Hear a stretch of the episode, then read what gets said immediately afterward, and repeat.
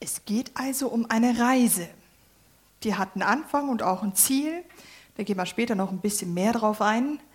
Und ganz egal, wo du auf irgendeiner Reise stehst oder gehst, ähm, der Habakuk nimmt dich gerne mit hinein und zeigt dir, wie kannst du auf dem ganzen Weg weiter, ja, in der Connection mit Gott bleiben.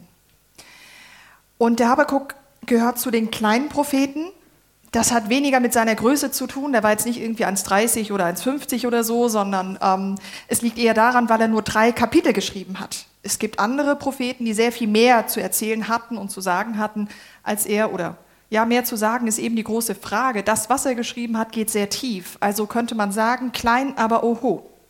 Nehmt euch in Acht vor dem kleinen, großen Habakuk. Egal, wo du unterwegs bist auf deiner Reise, es hat Höhen und auch Tiefen. Und der Habakuk beschäftigt sich vor allem damit, wie kann ich in der Tiefe an diesen guten Gott dranbleiben. Also wenn du gerade in einer Krise steckst, herzlich willkommen, du bist goldrichtig hier. Wenn du nicht in einer Krise steckst, herzlich willkommen, du bist genau richtig hier, weil es ist immer gut zu wissen, wie man in der Theorie so eine Krise bewältigen kann. Also es lohnt sich zuzuhören und mitzugehen. Genau. Der Michael hat letzte Woche Nein, das nicht. Das auch nicht. Ja, das ist schon mal ein guter Anfang. Worauf schaust du? Das haben wir da als Thema. Er hatte letzte Woche ähm, eine Grafik gezeigt. Und die soll so ein bisschen zeigen, wie so das Leben von einem Christen sein könnte. Wenn du nicht Christ bist, keine Panik, du kannst trotzdem diese Grafik anschauen, es tut dir nicht weh. Wenn es dich interessiert, wie man Christ wird, kannst du später nach dem Gottesdienst gern vorkommen und erzählen lassen, wie das funktioniert. Also man fängt an und merkt, boah, da ist mega viel Segen drauf. Gott ist mit mir, es ist alles gut, ich kann mit meinem Gott über Mauern springen, steht in der Bibel. Hast du auch erlebt, alles ist super. Dein Leben verändert sich. Und wenn du da oben stehst, siehst du einen mega schönen Überblick. Du weißt, es kommt gut. Wie es im Leben ist, auch eines Gläubigen, irgendwann geht es wieder Absi oder Opsi? Jetzt weiß ich wieder nicht, welches genau von beiden. Auf jeden Fall Abbe. Und du merkst, okay, ich bin wieder an so einer Talsohle und irgendwie funktioniert das nicht so ganz, wie ich mir das vorgestellt habe. Dann hast du drei Möglichkeiten an dieser Stelle. Entweder du leugnest es und sagst, mir geht's super, wir schieben einfach mal alles, was Emotionen und Herz ist, an die Seite. Das hat nichts zu sagen. Es ist alles wunderbar. Es ist alles in Ordnung. Ich tue so, als wäre ich noch auf dem Berg oben. Oder du sagst, wie Habakuk auch sagte, den Gottlosen und dem Gläubigen geht es genau gleich.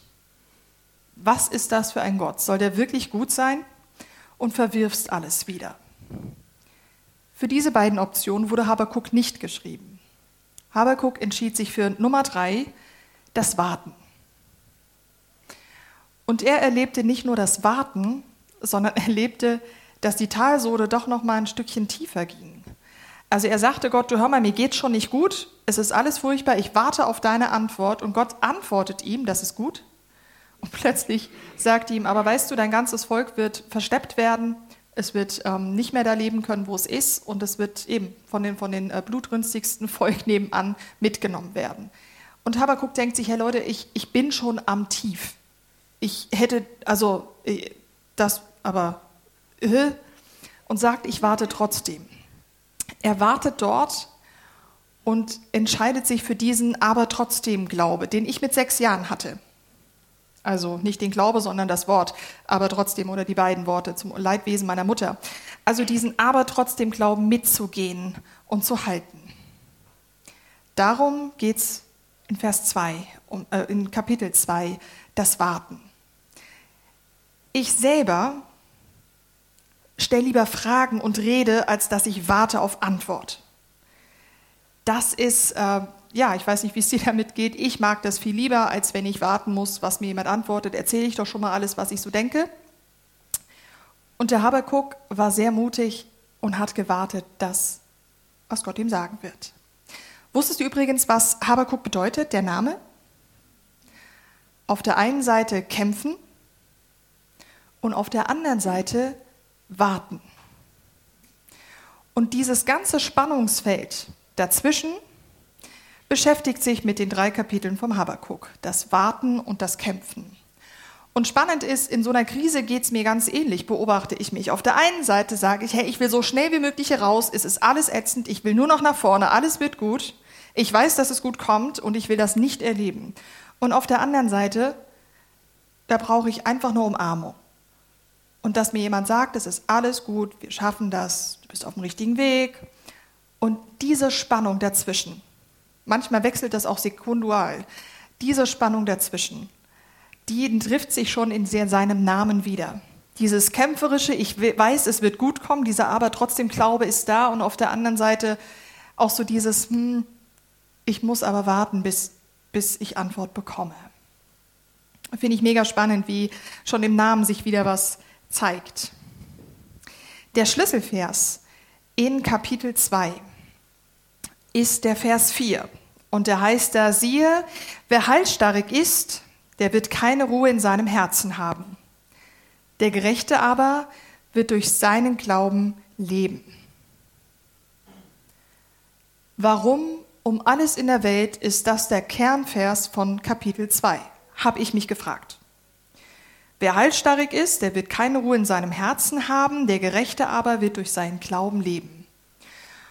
Und es ist so, dass in der Bibel oft Glaubenshelden oder Glaubensmenschen andere zitiert haben und geschaut haben, was haben die so erzählt. So auch der Habakuk. Denn das, was er hier liest, der Gerechte aber wird durch seinen Glauben leben, das hat er von einem anderen, nämlich dem Abraham. Der Abraham war der Stammvater, der Urvater von seinem Volk und der hat definitiv gewusst, was Warten ist, wie es ist, durch eine Krise zu gehen und auf Gutes zu hoffen. Und dieser Abraham hatte so einen Zeltmoment. Kennt ihr das auch? Zeltmomente? Du bist in deinem Zelt und du liegst wach, legst dich hin und guckst nach oben. Was siehst du? Richtig, die Zeltdecke. Genau das hatte der Abraham auch. Er lag nachts allein in seinem Zelt, konnte nicht schlafen und guckte nach oben, sah die Zeltdecke und er macht das, was wir in unseren Häusern auch machen, wenn wir nachts wach sind. Zumindest ich. Ich gucke an die Decke, will eigentlich schlafen, kann es nicht und dann fängt was an, nämlich das Grübeln.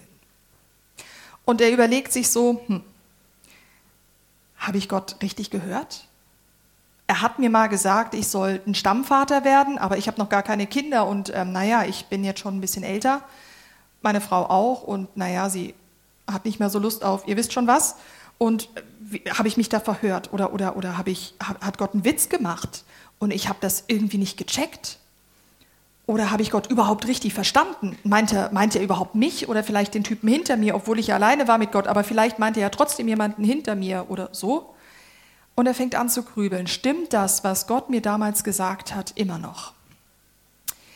In 1. Mose 15 lesen wir, der Herr führte Abraham aus seinem Zelt nach draußen.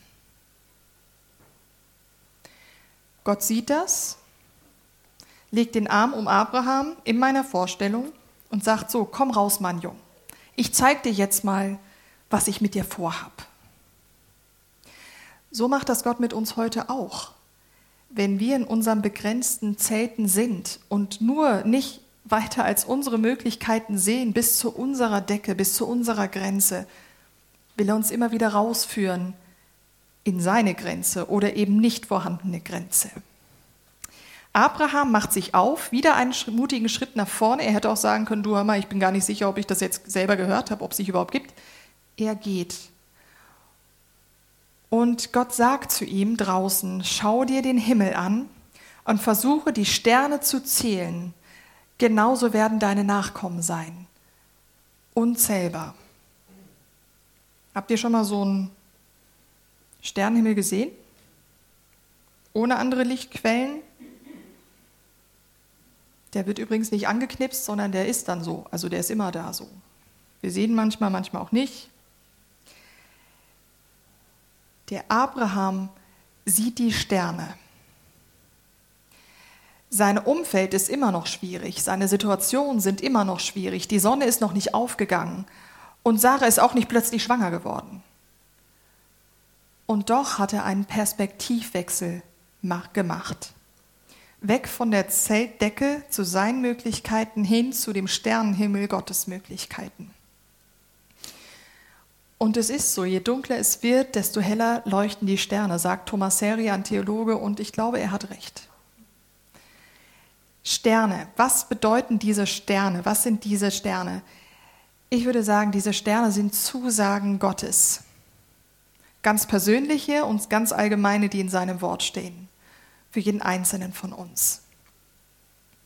Meine Aufgabe ist es, wenn Gott mir sagt, komme aus deinen Möglichkeiten raus, dass ich mitgehe. Ich muss mitgehen und nach oben gucken, sonst sehe ich sie nicht.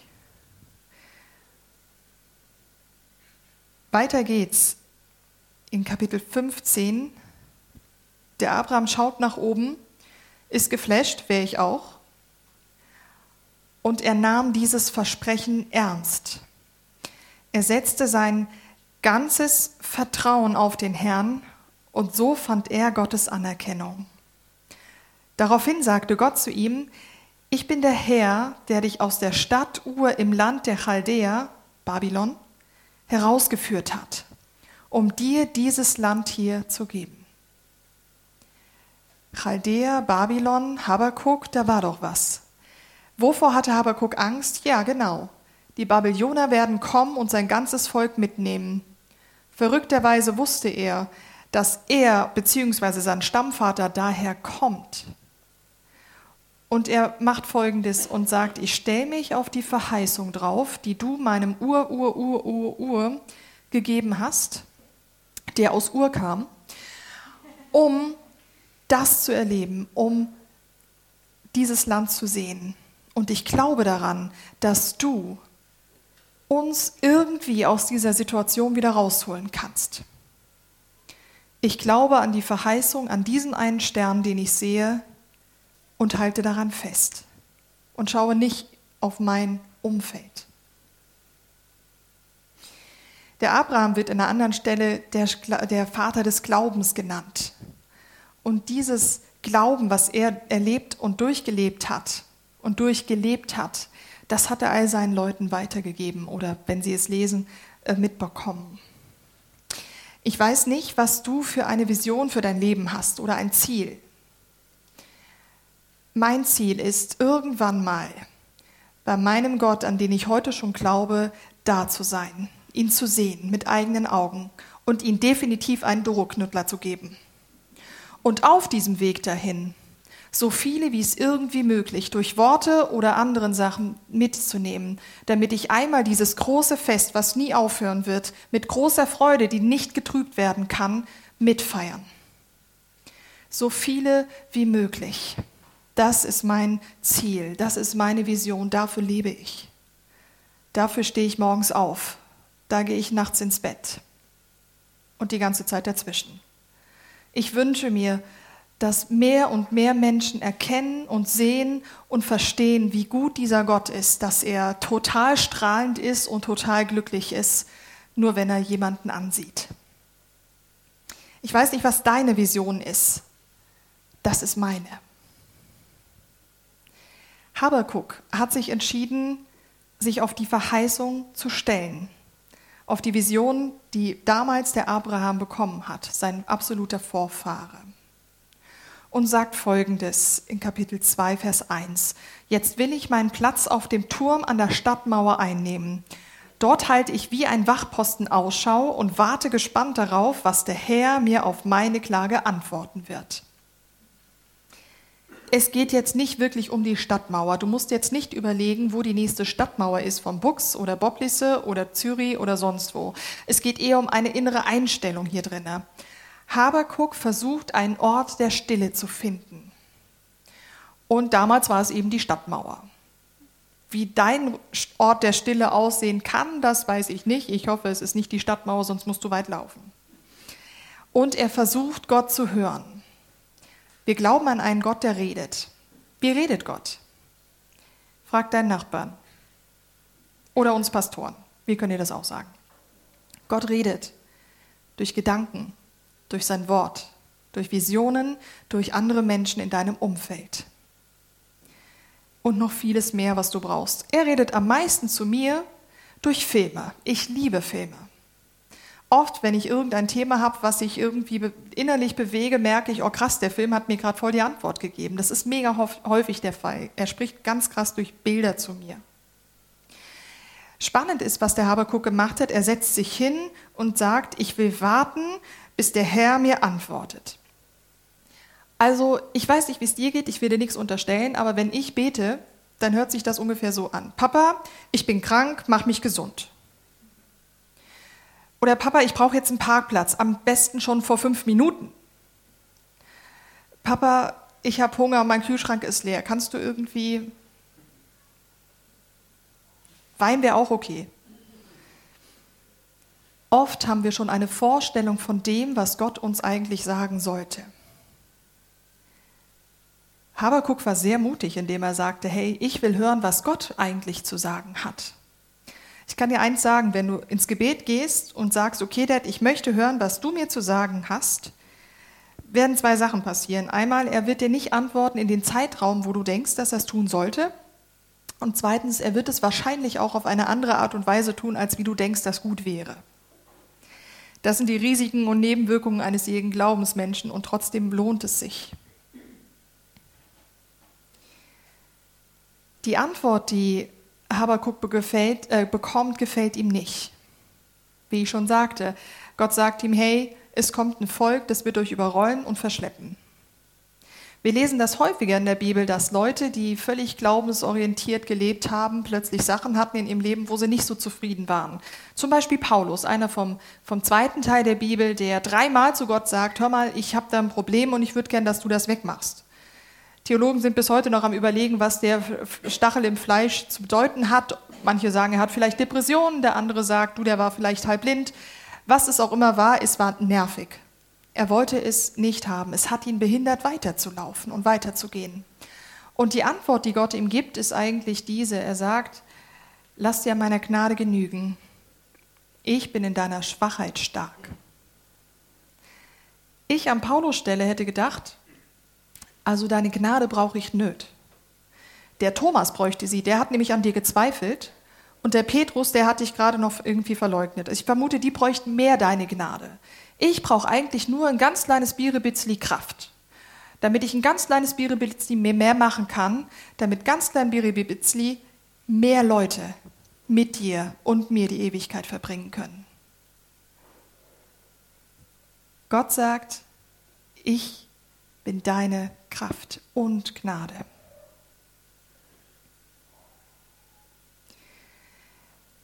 Diese Tiefen kenne ich auch. Ich habe euch schon ein paar Mal erzählt, dass ich vor ein paar Jahren eine recht äh, schwierige Krankheitsphase hinter mir hatte und die Ärzte mir gesagt haben, du easy peasy, wir geben dir Medikamente, dann kommt alles gut. Das waren die ersten drei Tage nicht gut, das ging die erste Woche nicht gut, die zweite und die dritte Woche auch nicht. Ich war kurz davor, ein Studium zu beginnen und konnte mir nicht vorstellen, wie ich aus meinem Bett überhaupt in das Auto kommen soll, das mich dahin fahren soll. Ich konnte mir nicht vorstellen, wie das funktionieren soll. Und irgendwann kam dieser Punkt, wo ich mir genau wie Abraham in meinem Zelt wiedergefunden habe und dachte, ich weiß nicht, was das soll. Ich verstehe dich nicht und ich sehe nur bis zur Decke meiner, meiner ganzen Geschichte und mein Radius ist gerade dieser hier. Ich weiß nicht, wie du dir das vorstellst. Aber trotzdem vertraue ich darauf, dass du das Leben bist, was, äh, dass du das tust in meinem Leben, was du für gut hältst. Dass du alles bist, was ich brauche, ob ich im Bett liege, ob ich stehe oder studieren werde. Was anderes brauche ich nicht, ich brauche nur dich. Und diesen Moment von Durchhalten und irgendwann sagen, jo, da kommt irgendwann öppis, den kennen wir auch in relativ kleinen Sachen. Zum Beispiel Eltern, die ein kleines Baby haben. Völlig klar, das Baby ist ganz super in den ersten paar Tagen, die Nächte so lala, nach ein paar Monaten wird es dann schwieriger, vor allem, wenn sie anfangen zu schreien. In der Zahnphase. Der erste Zahn kommt und du denkst dir, jo, das wird jetzt noch viele weitere gehen, die kommen leider nicht alle auf einmal. Und ich habe bis jetzt noch keinen Vater und noch keine Mutter gehört, folgendes beten. Herr, Bitte mach, dass die Zähne aufhören zu wachsen. Meine Ohren sind kaputt, ich kann nicht mehr schlafen, ich weiß nicht mehr, was ich essen soll, weil ich gar nicht mehr weiß, wie Essen geht. Äh, es ist alles furchtbar mühsam, das Kind ist nur am Schreien. Bitte mach, dass es aufhört. Ein Zahn reicht ja auch. Die fallen später sowieso wieder aus, mach dir doch gar nicht erst die Mühe. Brei ist auch super. Keinen einzigen Vater und keine einzige Mutter habe ich dieses Gebet mal sprechen hören. Sie haben alle gesagt, wir gehen da durch, weil wir wissen, es kommt besser. Irgendwann hört das auf und es ist wichtig, dass das Kind diese Zähne bekommt. Wieso haben wir im Glauben das Gefühl, dass wir nicht durch solche Phasen durchgehen sollen? Manchmal habe ich das Gefühl, der erste Zahn ist da und wir denken, oh, jetzt ist aber fertig, das reicht jetzt. Versteht mich nicht falsch. Krisen können wir nicht einfach mit Szenen vergleichen, die kommen im Babyalter. Nicht alle Krisen sind da. Gott hat nicht versprochen, dass wir ein super gutes Leben haben werden, wo alles rundlaufen wird, aber er hat versprochen, dass alles, ähm, dass, er, dass er uns zur besten Version machen wird. Und dass wir manchmal durch müssen, aber niemals alleine, sondern mit ihm zusammen. Der Herr antwortet, antwortet weiter dem Habakuk und sagt ihm, was ich dir in dieser Vision sage, das schreib in deutlicher Schrift auf Tafeln nieder. Jeder, der vorübergeht, soll es lesen können. Was meint dieser Vers? Folgendes. Tafeln, wenn wir so überlegen an Tafeln, denke ich relativ schnell als christlich geprägter Mensch an die zehn Gebote. Das waren zwei Tontafeln mit fünf jeweils auf einer Tafel, an Steintafeln. Gott sagt hier nichts anderes zu dem Habakuk. Das, was ich dir sage, jetzt in diesem Moment, das ist für dich genauso wichtig wie die zehn Gebote damals für jemand anderen, für dein Volk. Und dass du es auf Tafeln schreiben sollst, hat sehr viele Vorteile. Es hat auch ein paar Nachteile, gebe ich zu, ist nicht so handlich. Der Vorteil ist, es ist, es ist wetterbeständig, es ist deutlich da, es verwittert nicht so schnell, die Farbe verblasst nicht. Er schreibt hier auch, dass, wir deutlich, dass er deutlich schreiben soll. Warum deutlich? Dass andere es sehen. Das, was du mit Gott erlebst, das darfst du in einer Gemeinschaft teilen, weil geteiltes, äh, geteilte Freude ist doppelte Freude. Es tut dem anderen auch gut zu hören. Und warum sollen wir es noch aufschreiben? Weil der Feind, der Teufel, ein Dieb ist. Und er wird das, was du außerhalb deines Zeltes am Himmel, an den Sternen gesehen hast, rauben wollen. Wird sagen, du hast das nicht gesehen, das stimmt nicht. Und dann ist es unglaublich gut, wenn du nachlesen kannst, was ist da eigentlich, was hat Gott mir damals gesagt. Und es ist unglaublich gut, wenn du zu jemand hingehen kannst oder er kommt auf dich zu und sagt, hör mal, damals hast du das und das erlebt und halt dich daran fest. Es ist gut. Und ich glaube ein Stück für dich mit.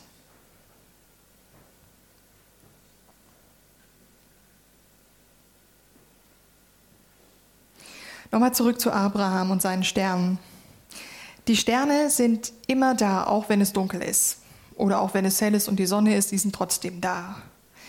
Was sind denn die Sterne? Also bei mir sind das einfach, ich bin visueller Mensch, ich mache mir Bilder.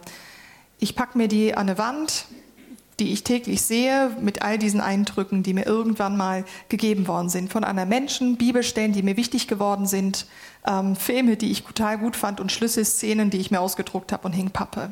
Ich hoffe, es kommt noch mehr dazu. Ich weiß nicht, wie du tickst. Vielleicht bist du so wie meine Schwester, die immer irgendwie monatlich irgendwie ihren Screen auf dem Handy irgendwie immer ändert. Mit dem Bibelvers oder mit dem Satz oder was auch immer da ist, weil sie das definitiv öfter in der Hand hat am Tag, als in ihrem Schlafzimmer zu sein, wo ich meine Wand habe.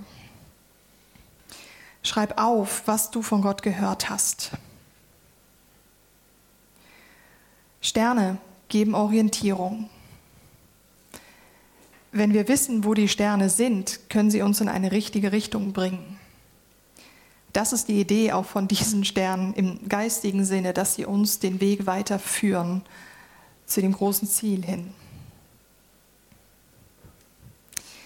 Gott hat noch weiter erzählt in Vers 3.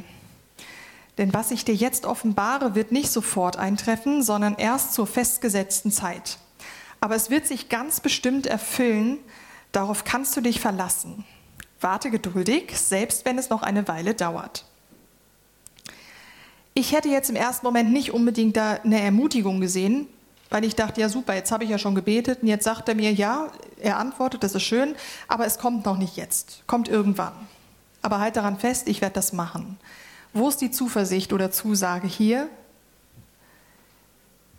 Zur festgesetzten Zeit wird es eintreffen. Das sehr Gute ist daran, an der festgesetzten Zeit, die Gott macht, keiner, auch der Teufel selbst nicht, kann sie verschieben. Das ist die gute Nachricht. Die schwierigere Nachricht ist, keiner kann sie verschieben. Du kannst sie auch nicht pushen.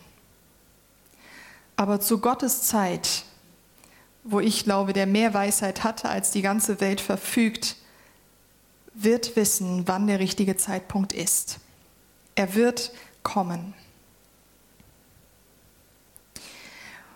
Woran lernt, äh, weiß man, dass ein Mensch eine Vision hat oder ein Ziel hat? Das lässt sich wunderbar zeigen an Studenten. Wenn ein Student in eine Prüfung kommt, merkt er relativ schnell, ob er ein Ziel hat oder nicht. Vorher war noch ganz nett, man hat mitgeschrieben, findet es noch ganz lässig und so weiter. Die erste Prüfung kommt und da werden die Fragen nicht gestellt, die man geübt hat. Und man denkt sich, hey, was, was soll das? Da hast du zwei Möglichkeiten. Entweder du gehst raus und sagst, nee, ich mache was anderes, ich stelle mich dem nicht. Oder du sagst, hey, ich weiß, für was ich das tue und für was ich das lerne, auch wenn ich das nie wieder brauchen werde. Ich weiß, dass ich diesen Wisch brauche, weil ich nämlich, mein Ziel ist das da. Und er wird durchgehen.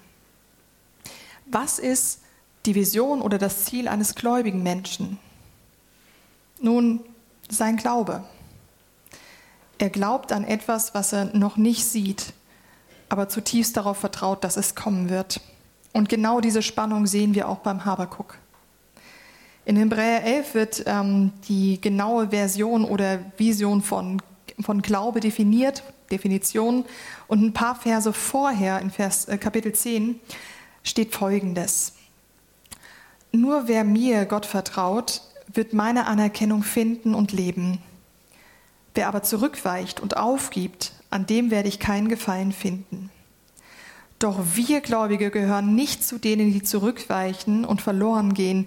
Wir gehören zu denen, die am Glauben festhalten und das ewige Leben gewinnen. Wir glauben daran und wir halten daran fest. Jetzt kommt die Definition vom Glaube selbst. Der Glaube ist der tragende Grund für das, was man hofft. Im Vertrauen zeigt sich jetzt schon, was man noch nicht sieht. Unsere Vorfahren lebten diesen Glauben und deshalb hat Gott sie als Vorbilder für uns hingestellt, wie den Abraham. Glaube bedeutet also, in den dunkelsten Momenten in meinem Leben daran zu glauben, dass Sterne leuchten. Glaube heißt also darauf vertrauen, dass das Licht kommt. Glaube sagt, dass der Sonnenaufgang kommen wird. Glaube heißt auch, Fragen zu stellen. Gott nicht unbedingt in Frage stellen, aber ihn Fragen zu stellen, in Verbindung zu bleiben. Und Glaube heißt auch zu wissen, dass da etwas Größeres ist als mein Leben, dass es sich lohnt, daran festzuhalten und hinzulaufen. Und daran zu glauben, dass der Plan Gottes mit mir vollendet werden wird. Was ist dein Ziel? Was ist deine Vision? Wo sind deine Sterne? Was sind Zusagen Gottes, die du suchen und verbinden kannst, aufschreiben kannst? Lass sie dir nicht rauben. Nimm sie mit auf deiner weiteren Reise. Die Bibel sagt nie, dass das Leben einfach wird. Aber sie sagt, dass Gott mit dir ans Ziel kommen wird und einen Weg finden wird, dich immer ähnlicher zu dem zu machen. Und Habakuk lädt dich ein, zu warten. Und während du wartest, auf deine Sterne zu schauen. Gott, ich danke dir, dass du sprichst, dass du kommunizierst, dass du liebst und dass du bist. Ich danke dir, dass du Größeres im Sinn hast als einfach nur unser Leben. Ich danke dir, dass du uns vorwärts bringen möchtest, die bessere Version machen möchtest, wie du uns schon längst siehst. Ich danke dir, dass du uns nicht alleine lässt, sondern uns ja Sterne gibst, um uns zu orientieren, ganz unterschiedlicher. Danke, dass sie auch angepasst sind auf jedem einzelnen von uns. Danke, liebst du und hast Gemeinschaft gern und hast uns hier zusammengestellt. Ich bitte dich, dass du mehr und mehr Sterne aufploppen lässt bei jedem einzelnen von uns in der nächsten Woche und den nächsten Wochen. Ich danke dir von ganzem Herzen, liebst du, bist glücklich, freust dich über uns und bist heller als jeder Stern.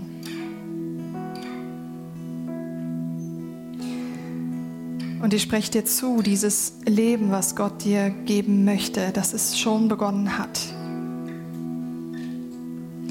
Er geht mit dir jeden Tag Schritt um Schritt. Nicht in Eile und im Stress und Druck. Dem machst du dir schon selber oder andere. Er geht mit dir, nimmt dich an die Hand und sagt, wir schaffen das zusammen. Gott mit dir. Amen.